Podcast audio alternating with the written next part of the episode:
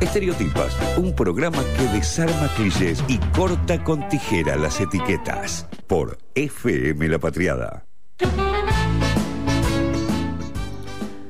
Hoy se cumplen 27 años del atentado a la AMIA y nos pareció importante dar un poco espacio y voz a quienes corresponden y a quienes creemos que son eh, les indicades para hablar de esto.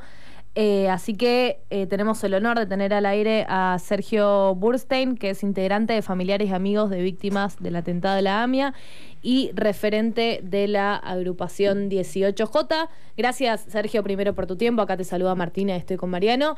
Eh, y lo primero que quería, como que si querés empezar un poco contándonos cómo, cómo fue también en pandemia, cómo lo estás viviendo ahora, fueron actos distintos, cómo lo estás transitando, digamos.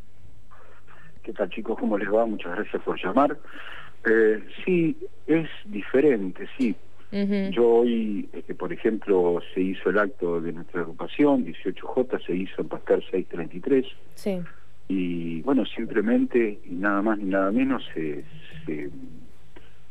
nombró cada una de las víctimas y se, coló, se colocó, a medida que se iban dando los nombres, una flor y se encendía una vela.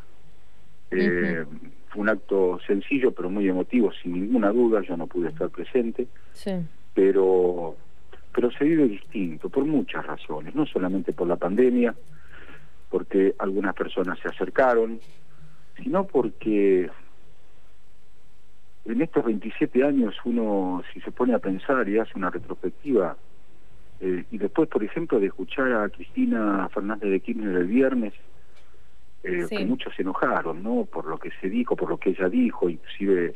Para variar, ¿no? Cada vez que, que habla... ¿Cuántos se enojan, pero, pero, muy curiosamente, el enojo, por ejemplo, del impresentable del, presidente de la DAIA, si quieren hablamos y te digo quién es en realidad el presidente de la DAIA, Jorge. Sí, después te quería preguntar por eso y también como la, división que tienen ustedes con la DAIA, como por ahí contarnos un poco eso, pero si querés hablemos de lo de Cristina después vamos por ese lado. Eh, que salió a criticar que diciendo de que lo que había hecho Cristina era, era un hecho político. sí, claro que fue un hecho político. ¿Qué esperas? ¿Un hecho jurídico de Cristina? Eh, aparte, eh, la costumbre que tienen siempre estos impresentables y cómplices de que hoy no se sepa la verdad, es calificar lo que se hace, pero nunca van al fondo de la cuestión. La pregunta que yo le haría a este impresentable, no me voy a cansar porque para mí es un impresentable y cómplice, diría, más allá de lo político, lo que Cristina Fernández de Kirchner expresó durante más de 45 minutos, ¿era importante o no? ¿Se ajusta a la verdad o no?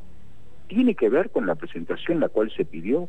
¿Quedó entendido de que ustedes fueron cómplices de este mamarracho jurídico de acusar al por entonces a la expresidenta, al canciller Héctor Timerman, a eh, a Zanini, a Delía, a Khalid, a Esteche.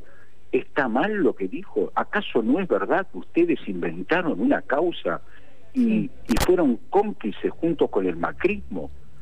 Y con, no tengo ninguna duda, algún designio de la Embajada de Israel y de Estados Unidos, este, en complicidad con parte de estos dos jueces y algunos más y fiscales del Poder Judicial, para eh, reinventar la causa del memorándum cuando sabía muy bien que era toda una mentira porque no había ningún ningún elemento que justificara lo que se hizo y esto permitió hacer campaña política para que Mauricio Macri fuera presidente. Es decir, eso no fue importante. Es decir, no, no, no analiza lo que dijo Cristina, no lo puede analizar porque sabe que es verdad, porque él fue parte de eso. Les voy a contar una anécdota. A ver. Eh, yo tuve la suerte, y nunca me voy a cansar de, hablar de la AMIA sin mencionar a Héctor Timerman. Tuve la suerte de tener una, hermosa amistad con él. Me recuerdo en una de esas reuniones que teníamos, él, yo lo iba a visitar a la casa cuando estaba en detención domiciliaria, cuando estaba pasando su enfermedad, siempre charlábamos. Y en una ocasión él me cuenta, me dice, mira Sergio, te voy a contar por qué nunca más me reuní con la DAIA. Yo tuve una última reunión y nunca más me reuní con la DAIA.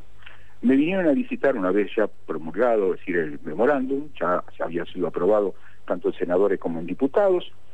Eh, me vinieron a ver el presidente, Julio Schlosser, el secretario general, Jorge Nolovich, hoy presidente de la DAIA, y un diputado este, que como diputado me parece que es un buen arquero de fútbol, de fútbol que se llama Waldo Wolf.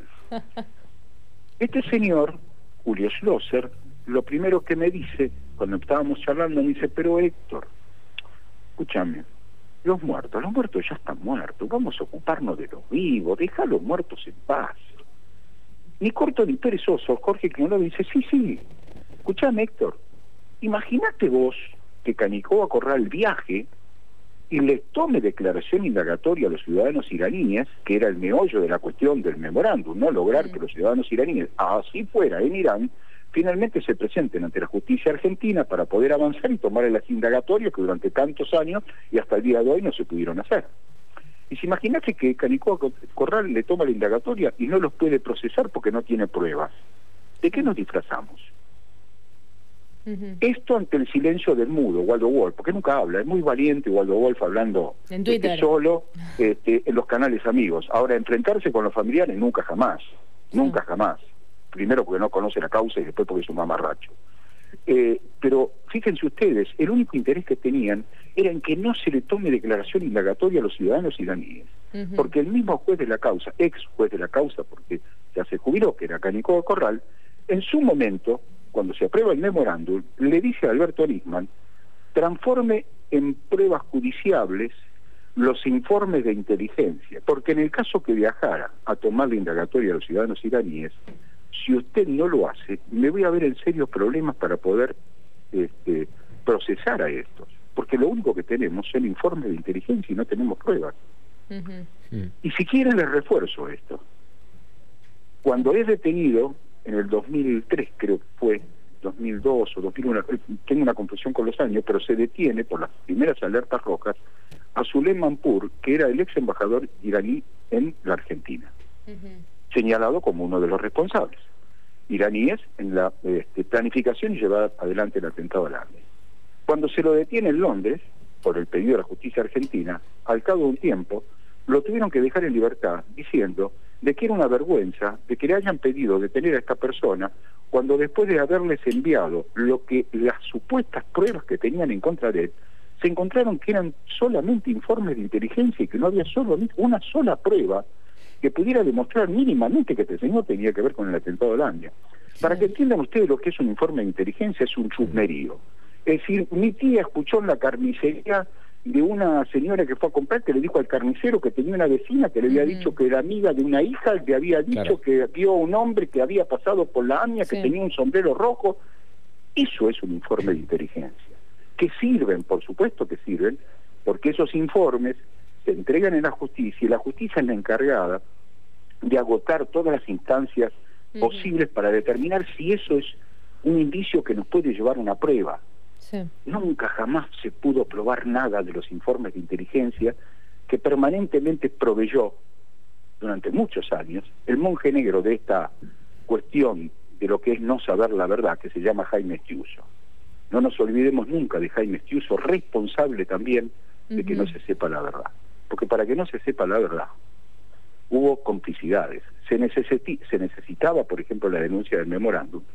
No es lo mismo, a ver, que, alguien denuncie el memorándum, que venga un don nadie, que dentro de los querellantes esté en la institución DAIA, representante política de la comunidad argentina judía, que representa a unos pocos, porque no representa a todos, no representa a nadie. A nadie, es decir, con dos dedos de frente, puede permitir que los represente una institución que fue cómplice en el encubrimiento del atentado de la AMIA.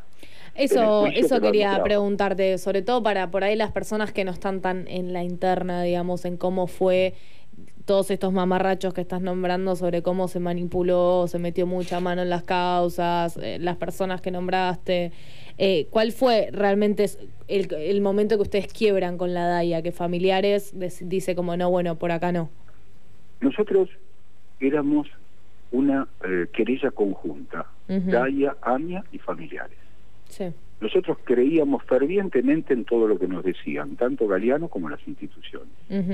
Nosotros no dudábamos de que en la investigación que se llevó adelante eh, y que arrojó como resultado el, acusar y, llevar a juicio a los policías de la provincia de Buenos Aires, encabezado por el comisario Juan José Riveri, como aquellos que retiraron porque se llevaron la camioneta que supuestamente había armado Carlos Alberto Tejeldín para que volaran la AMIA. Eh, cuando se desarrolló el juicio, nosotros empieza el juicio y ya venía siendo así, nos reunimos con el, por entonces, ese año que fue presidente eh, Dualde, nos reunimos en la CIDE con Miguel Ángel Toma y le pedimos que permitan que declaren los agentes de la CIDE para establecer si realmente había existido o no el pago a Carlos Alberto Tejeldín por parte de la CIDE de 275 mil dólares este, para que declarara y para que acusara a los policías. Se opusieron, de ninguna manera le íbamos a permitir, y en esa misma mesa estaban sentados la DAIA y la AMIA, y aprobaron y fueron complacientes con esta decisión. No querían que se sepa si realmente se había pagado. Asume Néstor Kirchner, nos convoca, y lo primero que hace es promover un decreto en el cual permitía a los agentes de la CIDE, les levantaba el secreto a aquellos que estuvieran involucrados eh, lo que era eh, contrainteligencia era CIDE, a declarar en el juicio. Cuando declaran, y ahí declara también Jaime Estiuso, ahí lo conozco yo, Jaime Estiuso, eh, queda pero totalmente plasmado de que el pago había existido, que ellos lo habían realizado por orden de Anzorregui, por la complacencia de Galeano, y ahí queda totalmente al descubierto de que se había pagado para que mintieran, para desviar la investigación en lo que fue causa brigada y no seguir investigando la causa Canor Edul. Yo no los quiero aburrir porque es tan intrincado todo esto, pero quedó demostrado evidentemente la complicidad de Galeano, de Mullen, de Barbache en la desviación y del poder político de Carlos Saúl Menem y compañía, en la desviación.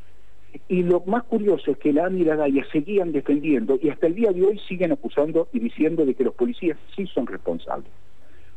Al principio nosotros, nuestro abogado, que nos representaba por entonces, Julio Frederick, nos reúne cuando tenía que ser el alegato y dicen, miren, con todo el dolor de alma les tengo que decir que esto es toda una mentira. Yo no encuentro elementos para pedir, para acusar a Rivel y compañía, porque esto fue un armado. Nosotros le dijimos, vos vas a pedir condena porque estos tipos son responsables. No queríamos creer, no podíamos creer de que un juez Cales que directivos de las instituciones, Gaia y AMIA, nos hayan usado, nos hayan mentido. ¿Cómo van a mentir sobre un atentado con 85 muertos, con todo lo que trajo aparejado, con la bisagra en la historia argentina, que hubieran mentido y usado para que no se sepa la verdad? Pasaron algunos meses después de ese fallo y ante algunos eh, comentarios, inclusive periodistas, me ocupé de empezar a leer la causa. Es decir, en ciertas cosas que me decían, lee la causa, te vas a dar cuenta que compraste pescado podrido. Y ahí me doy cuenta, sin ninguna duda, de que no existe una sola prueba. Ninguna prueba que demuestre que fueron los ciudadanos iraníes lo que... No digo que no hayan sido, pero no hay una prueba judiciable. No hay nada, absolutamente nada. Y fíjense ustedes, es ahí cuando, perdón, nos separamos, nunca más este, hicimos nada, Después estábamos enfrentados porque la DAIA seguía, sigue y seguirá siempre con el mismo versito. Y estando a disposición, versito, el verso de los iraníes, del memorándum, este, siempre eh, con la derecha, eh, fueron útiles y serviles a este, Mauricio Macri. Eh, no alcanzó con ellos, sino que también tuvieron que traer a dos familiares. La verdad, me da vergüenza ajena. Esos dos papás, que perdieron cada uno una hija que se hayan prestado para semejante bochorno de acusar de traición a la patria. Traición a la patria, cuando ellos sabían perfectamente, porque conocen al dedillo la causa, que era toda una vulgar mentira. Pero claro, es muy tentador estar al lado de los poderosos. Bueno, así van a quedar manchados, porque todos estos cargan sobre sus hombros no solamente la vergüenza de lo que hicieron, después inclusive de lo que habló Cristina Fernández de Kirchner, y si se llega a desarrollar el juicio, más embarrados van a quedar. Pero lo que nunca se van a poder sacar es haber faltado a la memoria de sus hijos y ser responsable de la muerte de Héctor Timerman. Porque a Héctor Timerman lo mataron con el memorándum. No se le permitió viajar, no como están diciendo que a Héctor no se le permitió viajar, no. Héctor estaba procesado con prisión domiciliaria y cuando quiso viajar Estados Unidos no se lo permitió porque no permite la entrada de ninguna persona procesada. Y cuando se presenta una solicitud de que se le levante el procesamiento a Héctor Timan por una cuestión de salud y todo, las querellas, inclusive los familiares, se opusieron.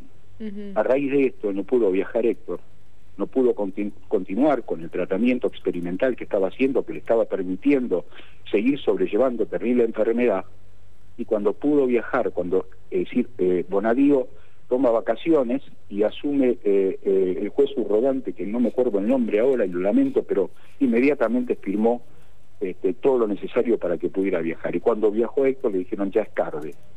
No hay más remedio, se perdió el tiempo necesario para continuar. Lo de, lo de Héctor no hay, no hay duda que es una injusticia. Y Sergio, te quiero agradecer por tu tiempo, que no, nos corre el reloj, sabes cómo es la radio, pero muy interesante hablar con vos. Gracias por poner la voz del lado de familiares y amigos eh, de víctimas del atentado de la AMIA. Eh, siempre es importante escucharlos y por más que a veces creo que es muy complejo Em, e, entender bien todo lo sucedido si estás por fuera, ¿no? Porque como vos decías recién, hay muchos nombres, hay muchos jueces, hay como muy, como causas superpuestas, qué pasó cuando apareció Néstor. Siempre es importante igual para mí eh, darle la ¿Te voz. puedo pasar una visita? Sí, obvio. Sí, sí. Todos queremos saber la verdad. Bueno, para saber la verdad hay que tomar decisiones políticas. Y hoy hay una decisión política que hay que tomar. Mm. Y cada decisión política que uno toma tiene costos políticos. Es inconcebible que siga siendo Procurador General de la Nación Casal, que es el que designa al, fiscal Vaso, que desde que asumió no hizo nada, absolutamente nada, hizo la plancha para que se siga sosteniendo la investigación que llevó el impresentable de Alberto Nisman, Galeano, Mullen y Barbaquia. Hay que tomar la decisión política, hay que cambiar el procurador, hay que nombrar un procurador y hay que pagar los costos políticos que esto conlleve, porque si no, no solamente en esta causa, sino que en todas las causas que ya sabemos que fueron inventadas, jamás vamos a llegar a nada, porque los fiscales son una vergüenza tanto como los Bonadío, como los Cercolini y demás perdón que me haya extendido, pero esto... No, no, me, parece perfecto, agradecemos que, te hayas querido expresar con nosotros y saber que, acá tenés el espacio. Eh, yo aprovecho para recomendar, eh, para por ahí las personas que están como más afuera de toda esta interna, hay un hilo en Twitter de, de Mati Mouset, que es arroba Mati Mou, que, que explica, o por lo menos hace el intento de explicar a lo largo del tiempo como qué fue sucediendo alrededor de, de, las causas amigas, podríamos decir. Y bueno, le cuento ya a los oyentes que por si se engancharon después que hablamos con Sergio mm, Burstein, que es integrante de familiares y amigos de víctimas del atentado a la AMIA. Sergio, muchísimas gracias por tu tiempo. Eh, siempre un placer eh, contar con nuestro aire para lo que sea necesario. Gracias a ustedes. Un fuerte abrazo. Abrazo. Abrazote. Estereotipas por FM La Patriada.